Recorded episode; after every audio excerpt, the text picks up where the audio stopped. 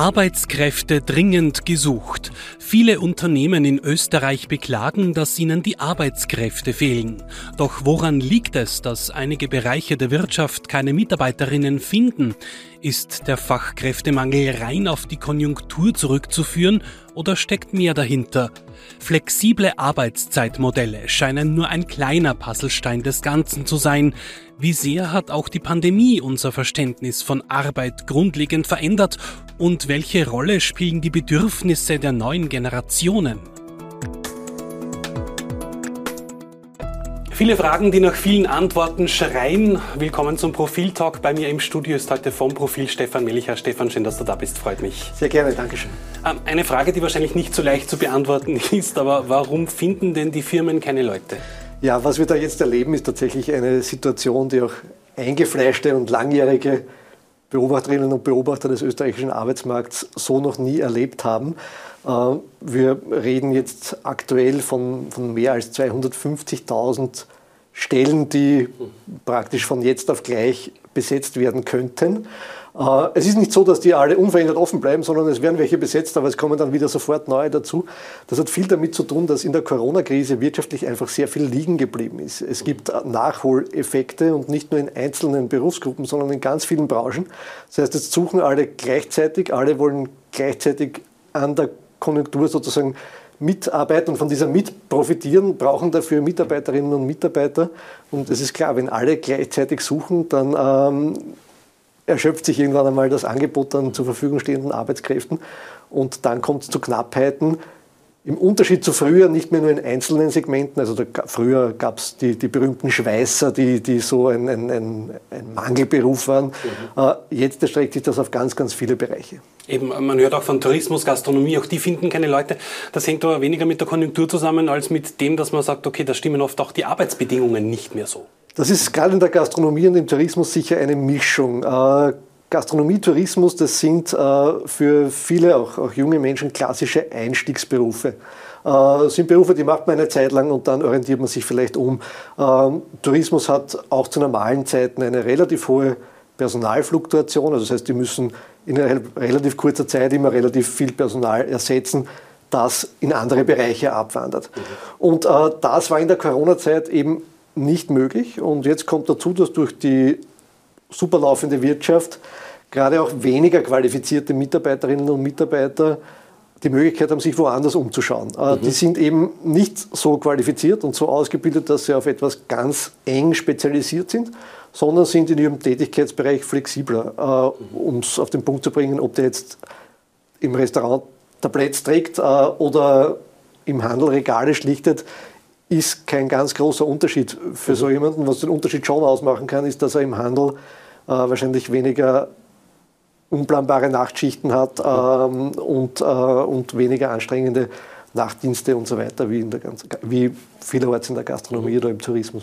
Jetzt hört man auch immer wieder, dass es so einen, äh, eine Art Wandel gibt, auch einen Gesinnungswandel äh, wegen der Corona-Krise. Wir wollen nicht mehr so viel arbeiten, wir wollen weniger arbeiten, möglich zum gleichen Zeit, auch wenn auch Haus, äh, zu Hause und nicht mehr im Büro.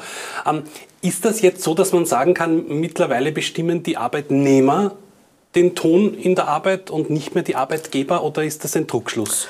Äh, das ist nicht überall gleich. Äh, es gibt genug Bereiche. Ähm, wir haben zum Beispiel mit Mitarbeiterinnen aus dem Pflegebereich gesprochen, mit, mit Frauen, die dort arbeiten.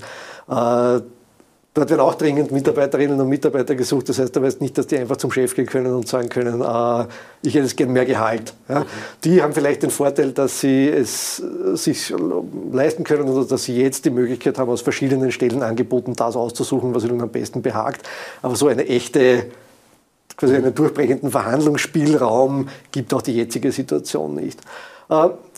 Es gibt ganz andere Branchen. Es, wir haben da Beispiele gefunden im Bereich der Softwareentwickler. Äh, das sind hochspezialisierte, bestens ausgebildete, meistens junge Leute, äh, die tatsächlich so gesucht sind von ihren Unternehmen, dass sie, gerade was Arbeitszeitmodelle betrifft, es sich mehr oder minder aussuchen können. Also wir haben mit, mit zwei gesprochen. Ähm, der eine arbeitet 30 Stunden, der andere 32 Stunden. Ähm, der eine wird vom, von seinem Arbeitgeber noch hin und wieder gefragt, ob er nicht aufstocken möchte, weil die natürlich schon gern hätten, dass er mehr arbeitet. Beim anderen haben sie schon aufgegeben. Äh, die leisten sich äh, quasi eine, eine, eine Teilzeitarbeit, obwohl sie jetzt nicht eine klassische Kinderbetreuungspflicht hätten oder sonst was, mhm. weil sie sagen, okay, ich verzichte auf ein paar hundert Euro, äh, mir bleibt trotzdem noch genug für mein, mein jetziges Leben und, und dafür, so sagt einer von den beiden, äh, habe ich mich halt sehr daran gewöhnt, dass ich jede Woche ein verlängertes Wochenende habe. Von Unternehmersicht nochmal gesehen, also manche Unternehmen, die erkennen das, dass sich da teilweise auch was tun muss, dass man den ähm, Mitarbeitern entgegenkommen muss. Ihr habt auch mit einem Unternehmen gesprochen, das schon die Vier-Tage-Woche eingeführt hat und die fahren da einen ganz guten Kurs damit mhm. offenbar. Äh, das ist äh, Mondelez. Mondelez äh, ist äh, ein Schokoladenhersteller, der unter anderem für die Marke Milka in Österreich natürlich sehr bekannt ist. Die haben äh, am Wiener Standort ungefähr 140 Leute beschäftigt, einen Teil davon im Außendienst.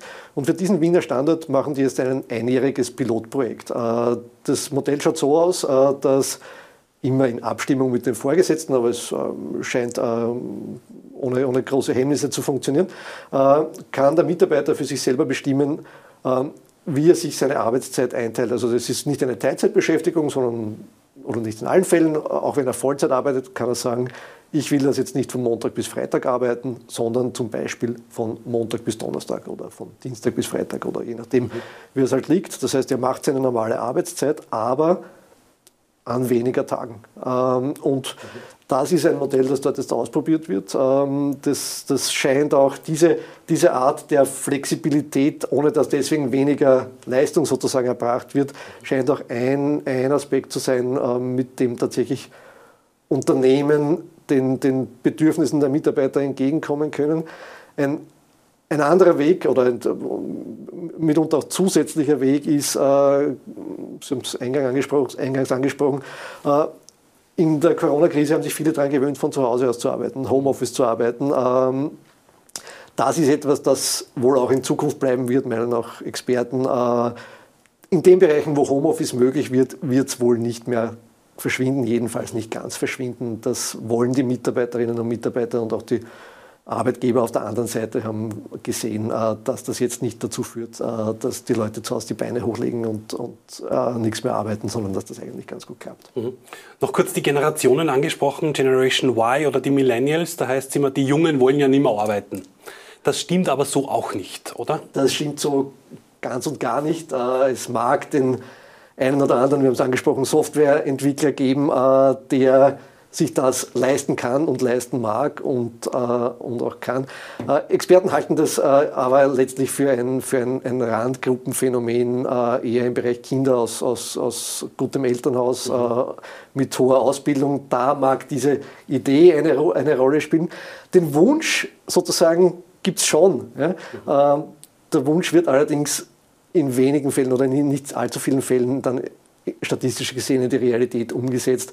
Äh, man kann wohl davon ausgehen, dass jetzt mit, äh, mit der steigenden Inflation äh, dieser Wunsch noch schwerer zu realisieren sein wird, weil äh, die jungen Leute, bei denen werden die Rechnungen auch teurer. Ich komme noch aus einer Generation, wahrscheinlich auch die letzte Generation, äh, der äh, Geld oder Karriere auch wichtig waren, wo man mhm. sagt, okay, darauf muss man setzen. So ist man halt geprägt mhm. worden auch. Ähm, hat das ein Ende gefunden? Ist mittlerweile Zeit wichtiger als Geld? Äh, ob man wirklich sagen kann, dass es ein Ende gefunden hat, bin ich mir nicht sicher, aber es hat sicherlich eine Verschiebung gegeben. Also das, äh, das Thema Work-Life-Balance, das äh, hört man schon sehr stark. Das heißt nicht, dass jetzt keiner mehr arbeiten will, aber es, es setzt sich hier tatsächlich ein bisschen ein, ein, ein Mindset, eine, eine Grundhaltung durch, die sagt eben, die Karriere ist nicht alles. Ich habe daneben ein Leben, das will ich jetzt auch leben. Äh, schauen wir, dass wir das äh, besser miteinander vereinbaren. Ein großes Thema in dem Zusammenhang ist Kinderbetreuung. Ähm, da hinkt Österreich beim Thema Väterkarenz immer noch weit hinten nach, aber hier sehen Experten schon, dass das äh, jetzt nach und nach beginnt bei den jüngeren Männern, die, die jetzt gerade Väter werden. Die haben da schon ein bisschen mehr verinnerlicht, als es frühere Generationen hatten, dass es gar nicht so außergewöhnlich ist, wenn der Vater ein paar Monate zu Hause bleibt, wenn man mehr halbe halbe macht, auch in der Kinderbetreuung, auch zu Hause. Also da tut sich auch was in der Da tut sich was und das ist etwas, was, was jetzt gerade im, im Entstehen ist und was sicherlich die kommenden Jahre auch prägen wird, eben auch vor diesem Hintergrund Work-Life-Balance. Vor welchen Herausforderungen steht die Arbeitswelt und wie können diese Herausforderungen gemeistert werden? Das lesen Sie im neuen Profil. Schauen Sie da rein, wie auch bei uns. Danke, Stefan, dass du da warst. Sehr gerne. Danke. Bis zum nächsten Mal.